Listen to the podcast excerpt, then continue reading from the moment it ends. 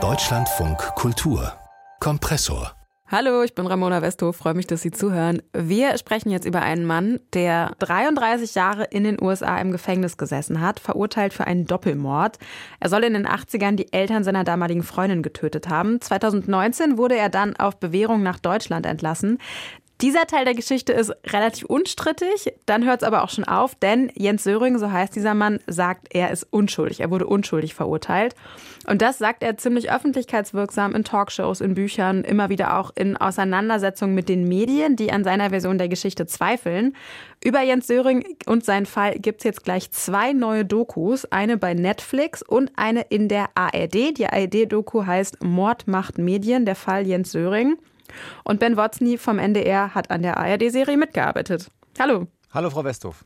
Herr Wotzny, wenn Sie in den letzten Monaten Leuten erklärt haben, woran Sie gerade arbeiten, konnten da immer alle direkt was anfangen mit dem Stichwort Jens Söring oder mussten Sie da viel erklären? Oh, ich durfte gar nicht so vielen Menschen erzählen, was ich gerade mache. Aber so ein, zwei, drei Vertrauten natürlich schon. Und ich muss zugeben, wenn ich einmal angefangen habe, darüber zu sprechen, dann wurde das meistens ein relativ langer Vortrag. Ähm, viele Menschen kannten zumindest den Namen Jens Söring und äh, sie wussten auch, dass sich ein Kriminalfall dahinter verbirgt. Äh, das große Ganze, was wir in unserer Geschichte aber versucht haben zu erzählen, das war den meisten unbekannt, nämlich die mediale und auch die politische Komponente dieses Kriminalfalls aus dem Jahr 1985. Jetzt ist Ihre Doku ja erschienen, jetzt dürfen Sie ja drüber sprechen, an was Sie da gearbeitet haben. Ähm, wenn Sie jetzt jemandem kurz erklären müssten, zusammenfassen müssten, worum es geht in dem Fall, was wären da die wichtigsten Punkte? Na, es geht darum, äh, dass ein Mensch 1990 äh, für zwei Morde verurteilt wurde, die er 1985 in Virginia in den USA begangen hat.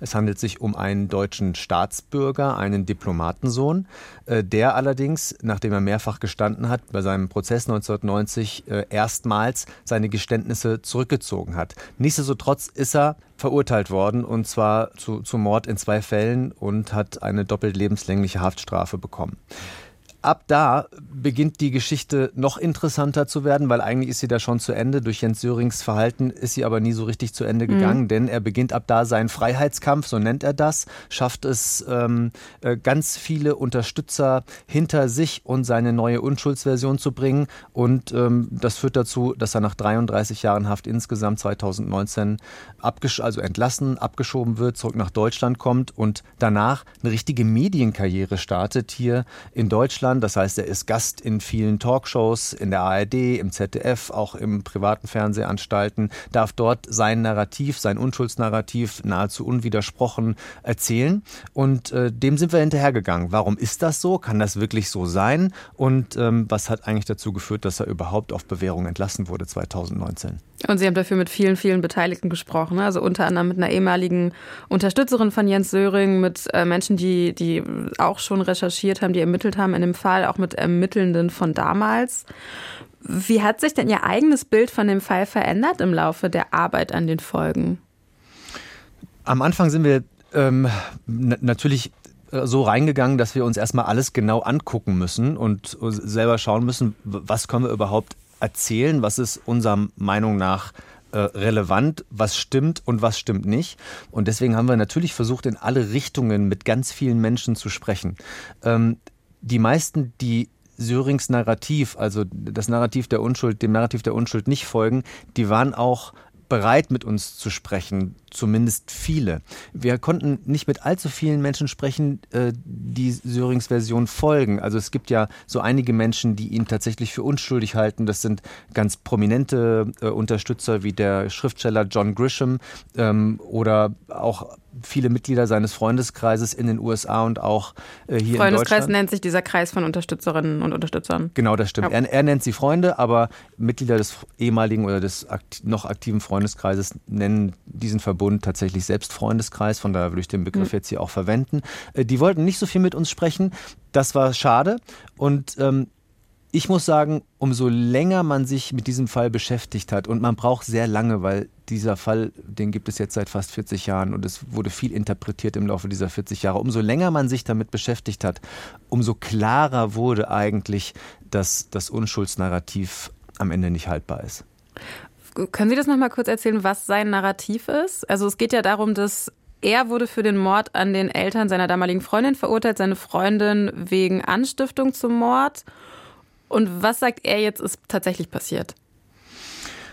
Erstmal hat er die Tat gestanden, ähm, und zwar mehrfach gegenüber verschiedenen Ermittlern und selbst einem äh, Staatsanwalt aus Deutschland. Das ist erstmal so. Und er hat da sehr viel sogenanntes Täterwissen offenbart.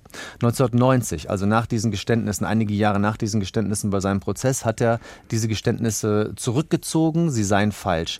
Er habe absichtlich gelogen, um seiner Freundin Elizabeth Haysom also die Tochter der Ermordeten, mhm. das Leben zu retten, weil ihr äh, sie sei die wahre Mörderin und ihr habe der Tod äh, auf dem elektrischen Stuhl gedroht und das wollte er nicht zulassen. Er habe sozusagen ein Versprechen ihr gegenüber eingehalten, die Schuld auf sich zu nehmen. Da finden Sie Widersprüche in verschiedenen Bereichen. Sie gucken sich da zum Beispiel die alten Ermittlungsakten an, sprechen mit ehemaligen Ermittlern in dem Fall. Äh, in welchen Bereichen gibt es da zum Beispiel Widersprüche? Haben Sie mal so ein paar Aspekte, die da wichtig sind? Jens Söring macht das sehr schlau. Also er, er stürzt sich auf die Schwachstellen und lässt eindeutige Indizien aus. Er behauptet zum Beispiel, es gäbe außer seiner Geständnisse nichts. Das stimmt so nicht ganz, denn äh, das Bild, das sich die Jury in den USA 1990 gemacht hat, das setzt sich aus ganz vielen kleinen Puzzleteilen zusammen. Da sind die Geständnisse. Da ist äh, das Blut der Blutgruppe 0, also Jens Sörings Blutgruppe, das am Tatort an vielen Stellen gefunden wurde. Da ist äh, das Passen der Geständnisse zum Tathergang, so wie, sich, wie er sich abgespielt haben soll. Ähm, da gibt es weitere Indizien wie einen blutigen Sockenabdruck, der am Tatort gefunden wurde und der am besten zu Jens Sörings Fuß passt. Also es gibt eine ganze Menge, eine ganze Menge kleiner Puzzleteile, die am Ende zu seiner Verurteilung geführt haben. Was stimmt und worauf er sich auch immer wieder beruft ist, dass es nicht diesen eindeutigen mhm. Beweis gibt. Das ist wahr. Und er nimmt einfach diese kleinen einzelnen Puzzleteile auseinander, stellt die Dinge, die nicht gut passen, in den Vordergrund und alles, was passt, wird vernachlässigt. Jens Söring selbst kommt ja in ihrer Serie nicht zu Wort, auch wenn ich das richtig verstanden habe. Er hätte gewollt, aber es ging nicht aus anderen vertraglichen Verpflichtungen. Sie hatten aber auf jeden Fall Kontakt und Sie besuchen auch Veranstaltungen von ihm in der Serie. Wie war das? Wie haben Sie ihn da wahrgenommen? Das war sehr interessant. Also es war eine Lesung ähm, in Oldenburg in Holstein. Da hatten wir die Chance auch zu drehen. Da haben wir uns Jens Söring auch vorgestellt. Das war allerdings, muss man sagen, relativ äh, zu Anfang unserer mhm. Recherche. Also da war auch für uns noch gar nicht so hundertprozentig klar, wo die Reise am Ende hingehen soll. So ehrlich muss man sein. Und so haben wir uns ihm gegenüber auch äh, vorgestellt und gezeigt. Ähm, das war faszinierend zu gucken, weil das ähm, muss man Jens Söring ja lassen. Also die Art und Weise, wie er seine Geschichte erzählt, die ist sehr glaubhaft, die klingt sehr glaubhaft. Und wenn man sich nicht mit diesen ganzen Unterlagen, mit diesen ganzen Feinheiten, mit diesen ganzen fast 40 Jahren extrem auseinandersetzt, dann sitzt man da im Publikum und denkt sich, ja klar, der Mann hat recht, weil es einfach sehr eloquent und sehr schlau ähm, ähm verkauft wird auf der Bühne.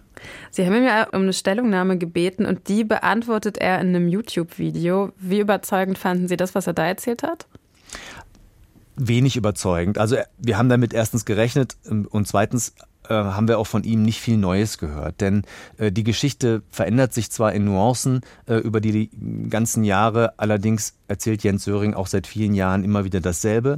Und vor allen Dingen äh, hat er in der Stellungnahme uns gegenüber in der schriftlichen immer wieder auf seine Internetvideos verwiesen. Er ist ja sehr präsent auf Social mhm. Media, mhm. bei YouTube und, und, und. Und all diese Videos, die kennen wir natürlich und die sind auch Bestandteil äh, unserer ARD-Serie. Äh, das heißt, da kam eigentlich nicht viel Neues. Und der ein oder andere Vorwurf, der da kommt, der wird ähm, automatisch durch unsere äh, Serie entkräftet, da genau das, was er immer anführt, äh, was nicht sein kann, beispielsweise ich bin schon vorher auf äh, Schwachstellen eingegangen, die er gerne in den Vordergrund mhm. schiebt. Beispielsweise gibt es neue DNA-Analysen aus dem Jahr 2009.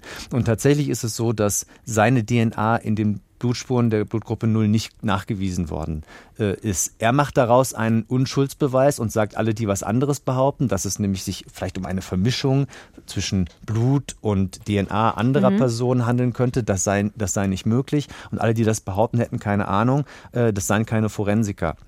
Wir haben tatsächlich mit einem äh, der renommiertesten Forensiker der Welt gesprochen und der bestätigt genau das, mhm. wovon Söring behauptet, dass es gar nicht möglich sei. Jetzt ähm, ist ja Ihre Doku-Serie nicht die erste und wir haben es ja auch schon gehört, gibt eine neue Netflix-Serie, nicht die einzige, die sich gerade mit dem, mit dem Fall Jens Söring beschäftigt. Warum ist das eigentlich so faszinierend? Also sowohl in Deutschland als auch in den USA. Warum beschäftigt dieser Fall so viele Menschen? Der Fall hat einfach sehr, sehr viel. Also, der Fall hat eine Liebesgeschichte. Ein Geständnis aus Liebe geben, ein, ein Mord äh, aus Liebe auf sich nehmen, das ist ehrlicherweise ja schon mal eine ganz gute Geschichte. Mhm. Dann ist da sehr viel Obsession mit dabei. Also diese Liebesgeschichte zwischen Elizabeth Haysom und Jens Söring, die war auf eine Art obsessiv. Es sind ganz viele Menschen seit fast 40 Jahren ein Stück weit fast obsessiv äh, in dieser Geschichte drin. Das sind Ermittelnde, das sind Journalisten, jeder hat eine Meinung, es wird viel interpretiert, da ist einfach wahnsinnig viel drin und dadurch, dass Jens Söring über die Jahre diese Geschichte ja auch immer medial am Köchen, Köcheln hält, hat sie auch nie ein Ende gefunden und deswegen ist sie letztendlich so spannend bis heute.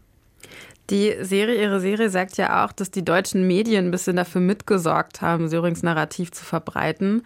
Ähm, unter anderem der Film Das Versprechen zum Beispiel von 2016 spielt da eine Rolle von Markus Vetter und Karin Steinberger, der Sörings Narrativ nochmal ähm, breiter bekannt gemacht hat. Und das ist ja eine ARD-Produktion, ne? eine Audioversion, davon wurde auch bei uns im Deutschlandradio gesendet. Wie war das eigentlich, sich da mit der eigenen Beteiligung auseinanderzusetzen? Das haben wir sehr bewusst und sehr offensiv gemacht. Also wir haben die ARD da jetzt nicht geschont. Äh, wir sind ein großes Team. Das sind zwei Produktionsfirmen, das sind zwei Sender innerhalb des ARD-Verbundes, nämlich ARD und SWR. Markus Vetter, der Autor des Films Das Versprechen, ist Mitarbeiter des SWR. Also wir haben da ganz genau hingeguckt und unsere Prämisse war immer, wir können nicht mit dem Finger auf andere zeigen, wir müssen auch auf uns selbst gucken und äh, das haben wir versucht, so transparent wie möglich zu machen.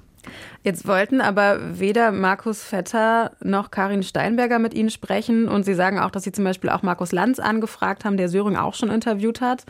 Wie bewerten Sie das? Bräuchte es da nicht ein bisschen mehr selbstkritische Auseinandersetzung mit vielleicht auch eigenen Fehlern, um da glaubwürdig zu bleiben? Ja, das hätten wir uns auch gewünscht und eventuell auch ein Stück weit erwartet. Wenn ich mir ähm, Talkshows von Markus Lanz angucke, dann äh, ist er ja ein unnachgiebiger Nachfrager und jemand, der auch gern äh, die Welt erklärt und äh, hartnäckig nachfragt das alles war in der Sendung, in der Jens Söring zu Gast war, nicht der Fall. Und deswegen hätte ich fast vermutet, ähm, er, er, er, würde sich uns gegenüber äußern, ist aber nicht passiert. Und das gilt für viele andere auch, also nicht nur für Markus Lanz. Das Argument, was wir, was wir immer wieder gehört haben, ist nahezu das identische. Ähm, egal ob das ZDF auf unsere Anfrage geantwortet hat oder Markus Vetter beispielsweise, der Filmemacher, äh, der das Versprechen umgesetzt hat. Es äh, lautet immer, wir wollten in dem Fall nur die subjektive äh, Seite Jens Sörings verdeutlichen.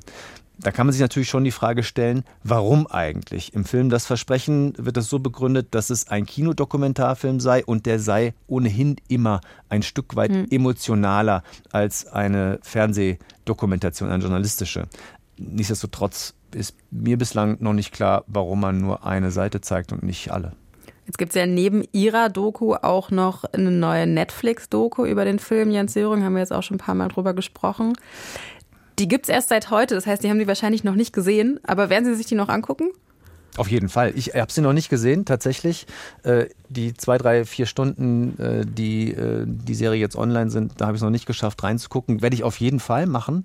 Ich bin ganz neugierig, weil ähm, es während der Dreharbeiten natürlich auch immer wieder Überschneidungen gab. Wir waren in Virginia, die, das Team von Netflix war auch in Virginia, nicht zeitgleich, aber davor oder danach. Man wusste es nicht so genau. Also man hat immer so ein bisschen was mitbekommen und Außerdem, wie ich jetzt so nach und nach erfahre, ist Jens Söring auch unzufrieden mit der Netflix-Serie. Das heißt, ähm, sie scheint sein Narrativ auch nicht unwidersprochen darzulegen. Im Gegenteil, das hat mich natürlich noch ein bisschen neugieriger gemacht. Also, na klar bin ich neugierig darauf, was die KollegInnen da gemacht haben und ähm, ich äh, glaube auch, das ist ganz gut. Ist mit den beiden neuen Dokus jetzt der Fall Söring abgeschlossen eigentlich oder was kommt da noch?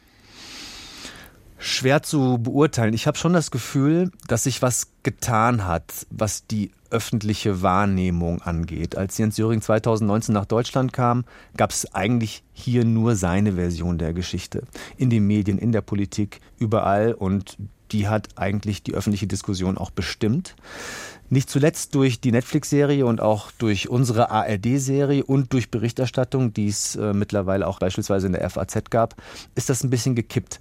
Jens Söring kämpft noch und ich kann das auch niemandem verdenken. Also, dass er um seine Version der Geschichte kämpft. Allerdings ähm, habe ich den persönlichen, subjektiven Eindruck, da sind wir nochmal bei dem Wort, äh, dass es hier so eine Art Kipppunkt gibt. Zu Ende sein wird die Geschichte wahrscheinlich abrupt jetzt noch nicht. Ben Worzny hat für den NDR an der neuen Doku-Serie Mord macht Medien der Fall Jens Söring mitgearbeitet. Die Serie läuft in der ARD-Mediathek. Es geht um Jens Söring, einen Mann, der für einen Doppelmord verurteilt wurde, den er selbst aber sehr medienwirksam bestreitet. Vielen Dank fürs Gespräch. Herzlichen Dank.